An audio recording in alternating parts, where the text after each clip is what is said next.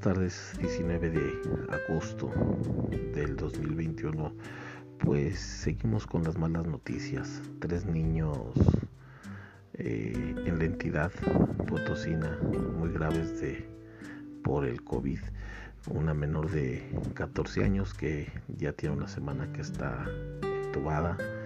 Un niño en Río Verde de 10 años que está entubado y en las próximas horas se ha trasladado a terapia intensiva al Hospital General de Soledad y un niño de 8 meses. Desgraciadamente estamos viendo que entramos al semáforo rojo el día de ayer, pero estamos viendo que es una situación de valemadrismo, es una situación donde hay gente sin cubrebocas, hay tianguis sobre ruedas, mercados sobre ruedas, donde hay mucha gente que no te cubre bocas, no, no cuidan su sana distancia. Hay gente en la calle caminando sin cubrebocas, tosiendo. Hay negocios, tiendas de abarrotes, fruterías donde no, no están siendo disciplinados los propietarios de los establecimientos con dejar introducir a sus negociaciones a un número determinado de personas. Desgraciadamente estamos viendo por las autoridades una situación de valemadrismo.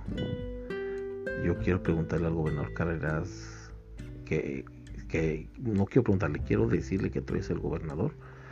Hasta el último día que tenemos en su gestión la responsabilidad de los potosinos es de él en, la salud.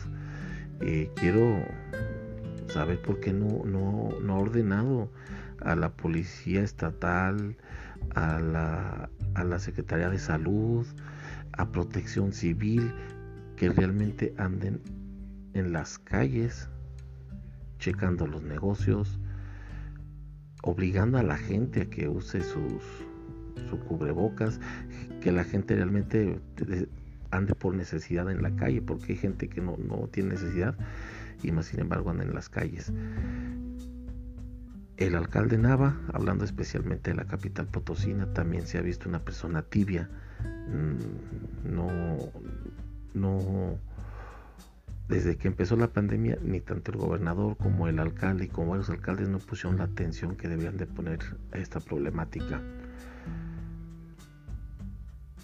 Es muy difícil, es muy difícil salir adelante.